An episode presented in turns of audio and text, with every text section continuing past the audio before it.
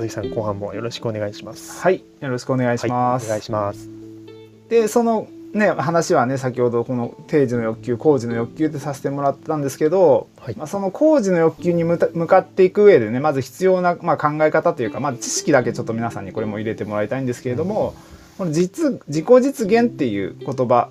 まあ、聞いたことあると思うんですけど、さらに一応この上のね階層には自己超越っていうものが存在します。自己超越、うん、でこれはあの、まあ、マズローさんが、まあ、最終的に唱えたというよりかはビクトール・フランクルっていう方。まあ、これはあの多分源太郎さんもたまにお話しする方なんですけれども「あのまあ、夜と霧」っていう本を書かれていてナチスの,、ね、あのユダヤの収容所にこう隔離されてた人。でその人がこう最終的にどうやって生き延びてきたのかっていうほとんどの人が死んでいった中でその人が最終的に生き延びたっていう、まあ、経緯からそのこの自己超越っていう概念があったから自分はねあのあのね牢獄の中でもこう希望を持って過ごせたっていう、まあ、そういう概念があります。で一応自己超越っていうのをまあ言葉にしてくださってる方がいるのでちょっとこれをちょっとお話しすると、まあ、自己超越とは人間存在がいつでも自分自身ではない何者かへ向かっているという基礎的人間学的事実のことである、うん、人間存在はいつでも自分自身ではない何かや自分自身ではない誰かへ。つまり実現実現すべき意味や出会うべき他の人間存在へと向かっているっていう、まあ、そういうちょっと難しい言葉なんですけどそういう意味合いが含まれています。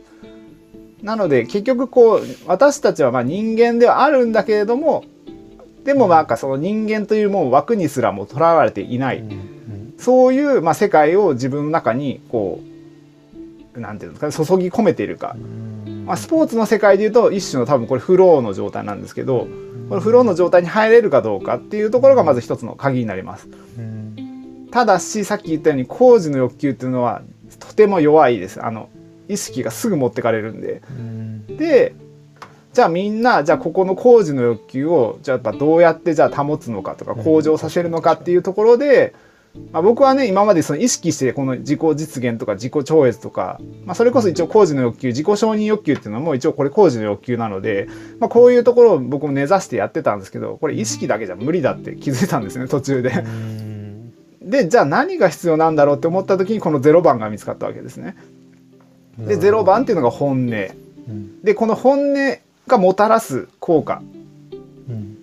もう書いてるんですけど、うん、エンパワーメントですねこれ。エンパワーメント。はい。これはまあよく土も話す部分であると思うんですけど、ね、このね内側からどんどんどんどんね湧き上がる何かこう想像力だったりとか、うん、活力だったりとかっていう部分がこう生み出されて結局その自分にしかできない何かを発揮するための動機づけだったりとか、まあ、いろんなものがこのね本音から生み出されていくんだよっていうのが、うん、あの僕らのね人生を想像するポイントになります。であの意識とか無意識の図もこんな三角形じゃないですか大体。みんな。あそうですね。ありますね。ねあの健在意識が、あの上のこの山のちょこっと3%みたいな話、はい。はい、で下の方に潜在意識無意識っていうふうに図になってるんですけど、これ同じような図なんですよ結局。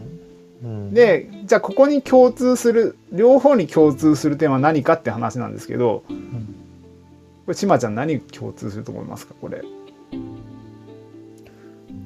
共通するちょっとこれちょっと難しい問いだなこれ。えー、もうそのなんだろう。え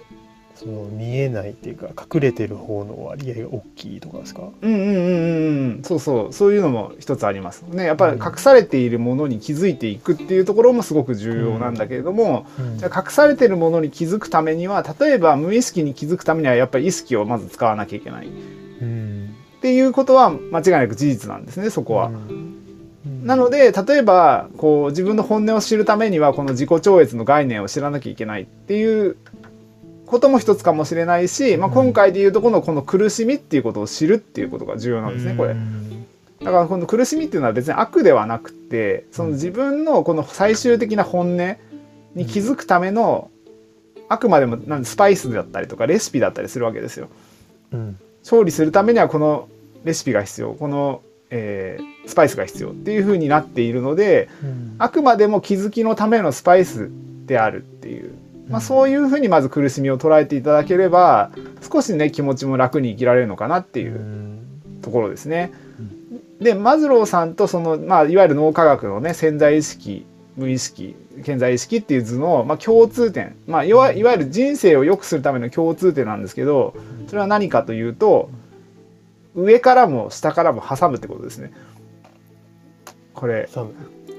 あの、うん。ね、よくみんな上だけ見たりとかするじゃないですか。こうんう例えば意識が大事だよとかって言って意識ばっかり見る。うんっていうのも大事なんだけどでも僕らは無意識を使いこなせるようにならないといけないのでうんどうやってじゃあ下のね無意識っていう世界に自分が触れられるかを考えなきゃいけないんですね。うん。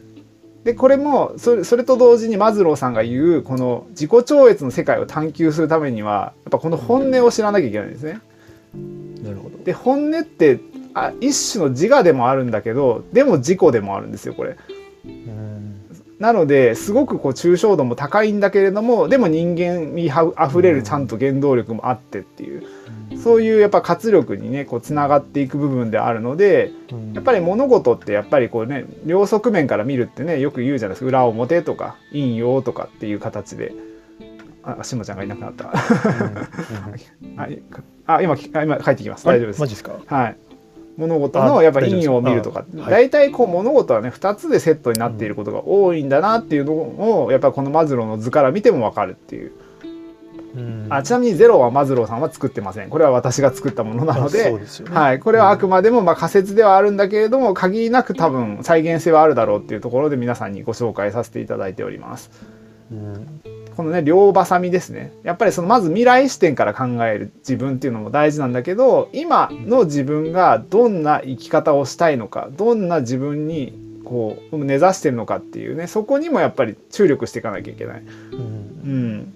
ね、将来例えばしまちゃんだったら例えば、まあ、昔は水泳で例えばうん。日本一になりたいみたいな。うん。例えばそういう目的があるにしてもでも日本一になりたい自分はいるけれどもじゃあここの本音何みたいな。っうんていうところにまず見つけていかなきゃいけないわけじゃないですか。ねまあちょっとどうしても水泳っていうカテゴリーだけ見るとちょっと抽象度低くなってしまうんですけど、まあ、そうですね人生って見た時にはもう少しまあ捉え方が変わっていくんじゃないかっていうところです。うん。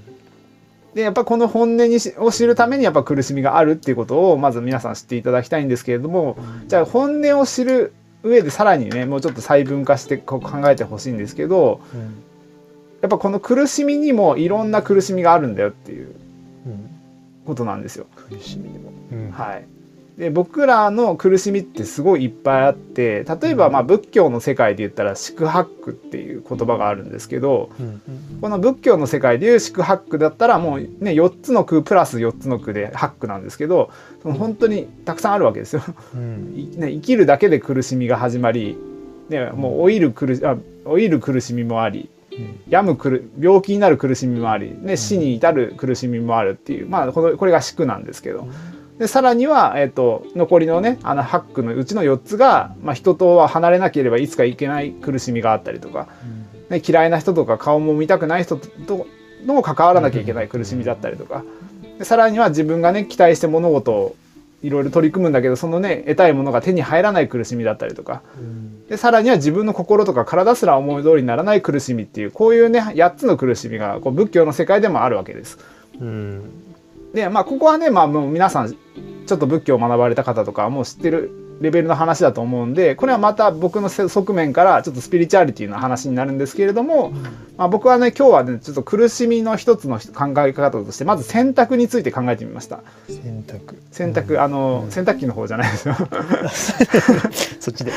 選択ではなくて選選ぶ方ですね。はい、選択する苦しみっていう。ぶうんじゃあこの選択する苦しみっていうのがじゃあどんな苦しみがあるかっていうのをさらにねちょっともう一つこううん。深掘りしていきたいんですけど、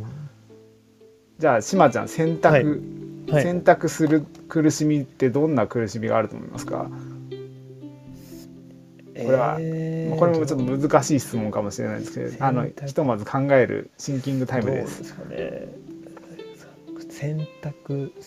選択する苦しみですね。はいまあ、選択になんか苦しみが何かくっついてるんだとしたらなどんな苦しみがあると思いますか？選んだ方が絶対に良いものだとは限らないみたいなああいいですね。いいですね。それ素晴らしい。あありがとうございます。あのやっぱりこの今のしまちゃんのいうところで言うと選んだことでもやっぱりね、あのそれがベストな選択になるかわからないし、うんまあ、例えば食べ物とかでもねなんかいや今日チキンステーキ食べようかな、うん。ハンバーガー食べようかなみたいな。うん。で迷っていざ食べてみたらあー違ったこっちじゃなかったみたいなことって多分あると思うんですよ。はいはいはい今日の下はハンバーグだったみたいなことってあると思うんイメージですね。しやすい。はい、うんそういう感じなのでまずはね選択できるがゆえの苦しみがまず一つあるってことなんですよこれ。だからこれ自由ってすごくこう華やかなイメージあるかもしれないですけど自由って結構苦しいんですね意外と。僕はすごいこれ思ったのはやっぱり僕がこのフリーで仕事するようになってうんからなんですけど、何してもいいってなった時に何しようってなるんですよこれ。うん はい。わかります島ちゃんこれ。わかります。はい。今まで、まあ、会社だったり組織に縛られてた人たちが、いざ自分がねそこから解き放たれてうわー自由だ何してもいいんだ嬉しいって思ったのに、それもね1週間ぐらい経てばはい。もうなんかすることなくなってくるわけですね。はい。はい。どうしようみたいな 感じになってくるわけですよ。なので実はね選択できるこの自由度が高まっていくほど実はまずこのうんまた苦しみっていうのも同時に生まれてくるんだよってことですね。うんうん、そうまあもちろんそれがね創造性を発揮して最終的にはより良い人生に行くための、もちろんターニングポイントではあるんですけれども、まあ何をするにしてもやったり通過儀礼としてね必ず苦しみがあるってことなんですね結局。でまあ逆を逆もしかりですねもともと勤め人だった人たちうん。は逆にまあ必ず例えば8時になったら会社に行かなきゃいけないとか、うん。ね、な何らかのルールを守らなきゃいけないとか、副業ができないとか、うん。なんかそういう部分で言うならばもう一つは今度選択できないことによる苦しみっていうのもあります。だからこれしかないってやつですね簡単に言うと。うんこれはこれでもちろん苦しいわけです。うんでもいざ蓋を開けてみればでもこれしかないっていう時の方が意外と楽だったなっていうことにも気づくわけですね。そうですね。うんはい。だから僕らってね他人軸で生きるってすごく辛いものだって思ってるかもしれないですけど、あの今その渦中にいる人からしてみたら他人軸でいる方が、まあ、ちょっと都合がいいわけですよ。うん。うん、やっぱ自分軸の方が意外と大変だってことにも、まあ、まだ気づいてない抽象度の段階なので、うん。まあそういうところからよりこう自分軸に向かっていく上でやっぱりもちろんね変化を恐れる生き物なので怖さっていうのもありますし、ねそのまあ、もちろんその成功する怖さっていうのもあるんですね人間っていうのは。成功する怖さもあるのでなかなかこう現状の外には出にくいしコンフォートゾーンから抜け出せない。っ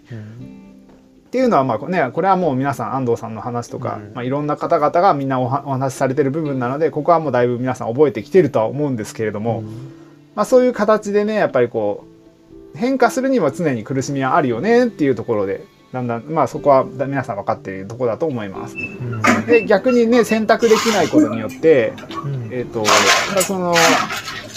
選択あごめんなさいちょっと玄太さんがちょっとはいはい、ありがとうございます。えっ、とまあその選択できないことによる苦しみではあるんだけれどもでも実は選択できない苦しみの中にこれ選択できるっていうことがあるんですねまた別に。選択できないというこうまず自分の中での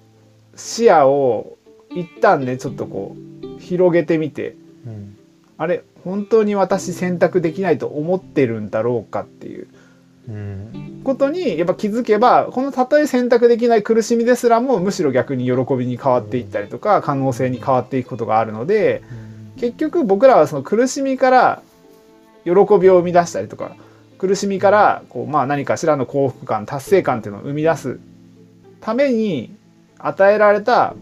まあ、ただの刺激みたいなもんですね。だからこう苦しみっていうのは。で苦しんでる時って結局あなたの生き方そっちじゃないよって言われてる可能性が高いんです大体。うん、いやもちろんあの、ね、水泳やりたくてやっててあの練習きついっていうのはそれは全然あのやりたい方向なんでいいんですけど、まあ、本当にねあの望んで苦しんでないってことですね簡単に言うと。僕らは望んで苦しむ生き物なのでうん。その望んで苦しんでないともしそう思っているんだとしたらいやあなたそっちの生き方じゃないかもしれないよねっていう何かしらねこう肩を叩かれている瞬間なのかもしれないってことなんですよ。そう。なのでそそこを、まあ、気づいていくためにもまずはあれ今自分で選択してきたんだろうか今までの人生選択してきたんだろうかっていうところと逆に選択できてないと思い込んであ選択できないと思い込んでるんじゃないかっていうここの2つをまず観察することを皆さんにはお勧めしています。でいうのがまず全体的なねこの選択できるできないっていう苦しみがあるんですけど実はまたこのね選択した先にねもしくは選択していないことの先にねもう少しこうマミクロなねこう苦しみっていうのがまあちょもうちょっとあるのでそこも最後説明していきたいと思います。で今度はさっき言ったようにねあの選択したって言ったんじゃないですけどこれ自分で選ぶっていう選択ってこう抽象度を高めると例えば相手に身を委ねるっていうこともこれ自分が決めたことなんですね。そう。あさっきのね料理を注文するっていう点では自分が決めたって直接的な働きかけなんだけれども、例えば自分では絶対に決められないっていうか相手次第でしか物事が動かない時ってあるじゃないですか。こう自分が例えばこれ欲しいんだよね、まあ、例えば両親。いやまあ自分が子供の頃に親に何かを買ってもらいたいって思った時は子供が買う権利はないわけで。委ねるしかないわけですねそれは。うんでもまあ子供はねとりあえずダダこねて買って買ってって言えば買ってもらえるみたいな感じで言ってなかなか叶わないこともきっと皆さんあったとは思うんですけれどもこれが大人になるとその叶えるためのお膳立てはできるわけですね。最大限のお膳立てをした上であとは相手の考えに身を委ねよう相手の意思に身を委ねて、まあ、相手を信頼しようっていう、まあ、そういう選択ができるようになります大人になると。ただやっぱりその相手にこの決めさせるっていうことも意外とあのこれ苦痛なんですね。人によっては。で仕事バリバリできる人とか特に陥りがちなんですけど人に任せるぐらいだったら自分がやった方がいいってあるじゃないですか。ね、この仕事できる人あるあるの話にはなるけれども、結構そういうね人を信頼するっていうところから放棄してたりするわけですよ。だけれどもあの自分で何でもやりすぎるイコールやっぱりもう引用バランス崩してるし調和を崩しているのでだんだんその自分でやってることすらにも実は苦しみが生まれてくるんですね。自分がやればまし自分がやればましってやってるうちにだんだんこう自他自分と他人が分離してきてだんだん孤独感を感じてきて、あ私ばっかりこんな目にあってみたいな被害者意識が生まれてみたいな。っていうもう負の循環になっていくんで、はい、もしかしたらそういう人の場合はあ人に委ねるっていう今度はまた勇気が必要なのかもしれない。っていうふうにまたそこに学びとか気づきがあってまたその選択を委ねていく。っていうこうプロセスを歩んでいくためのなんかこう通過儀礼が必要になるかもしれないっていうことですね。ねこうね自ら選択したことでももちろん苦しみはあるけれどもその自ら選択する中で人に委ねるあなたのことを信頼します。明かせます。失敗も受け入れますっていう、うん、ここに自分を投じれるかどうか、うん、うん、そこのプロセスをさらに通過した人が今度苦しみからこうだ、ね、脱却してねすごくいい人間関係築けてもしかしたらもっと自分のね得意なところに力を発揮できるみたいな。うん、まあそれがいわゆるね精神と時の部屋でも少なからず今できているんじゃないかなと思ってますし、まあ、僕も基本的にねこういう話するのはすごい得意なんですけどそれ以外のこと全くできないので。あの基本的にあの僕はポンコツ人間だと思ってますので、はい、こうやってしまちゃんがこうやって引き出してくれたりとか、ね、安藤さんがいろんなことをねこう企画運営してくれたりとか、ね、ツッチーがね全体的にこういろんなことをね統括してくれたりとかすることによってやっぱ僕っていうのが生かされているので、いかにねなんかこう自分がやるべきことに集中できるかっていうところではこの人への信頼っていうのも必要不可欠なんですよっていうとこですね。はい、でまあここはねちょっともしもしかしたらちょっとこうある程度、まあ、次元というかね、あのー、パラダイムのねこうシフトしていく上でも、結構人生の質が高まる部分ではあると思うんですけど、まだなかなかそこにも行けてない人っていらっしゃると思います。じゃあそういう人にねまず気づいてほしいのは自分が選択をしていないと思い込んでいる、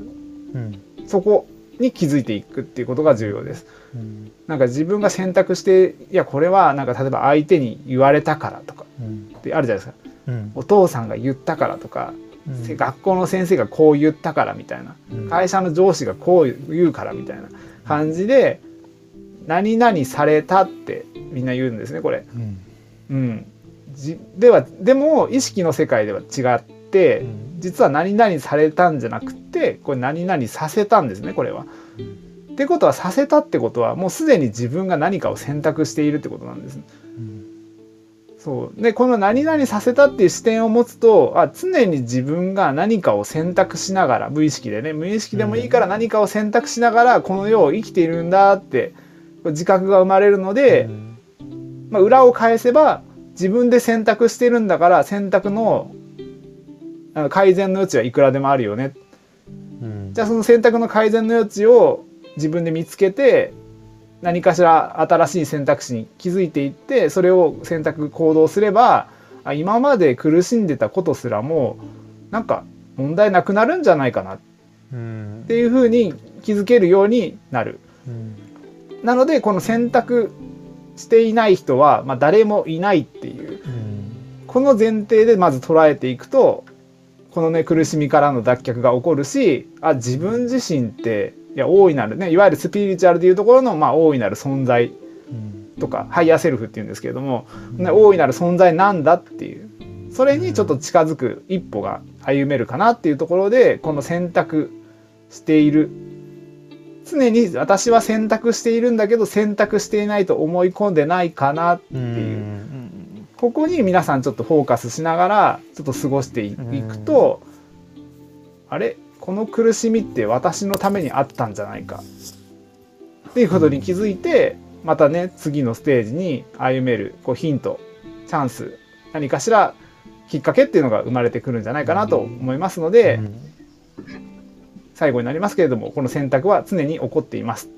自分が選択常にしていますっていうちょっと前提視点を持ちながらちょっと今後過ごしていただけたら嬉しいなと思います。はい以上で終わります。ありがとうございます。ます。はいいや、いいですね。ちょっと簡単に僕もシェアさせて、あぜひぜひお願いします。いや、なんかやっぱり、なんか僕自身も、なんかやっぱり抱え込んじゃって、うんうんうんなんで自分だけこんな苦しまなきゃいけないんだみたいなのは あって、ありますよ。はい、うんうんうんやっぱりそれも選択してるんだなっ 改めて今日聞いてていやそうなんですよ。本当にやっぱりなんか、うんまあ、そういうなんか視点を、まあ、持ててたんだなっていうなんか自信が、まあ、湧いてきたっていうのは一番大きい気づきですね今日は。いやよかった。うん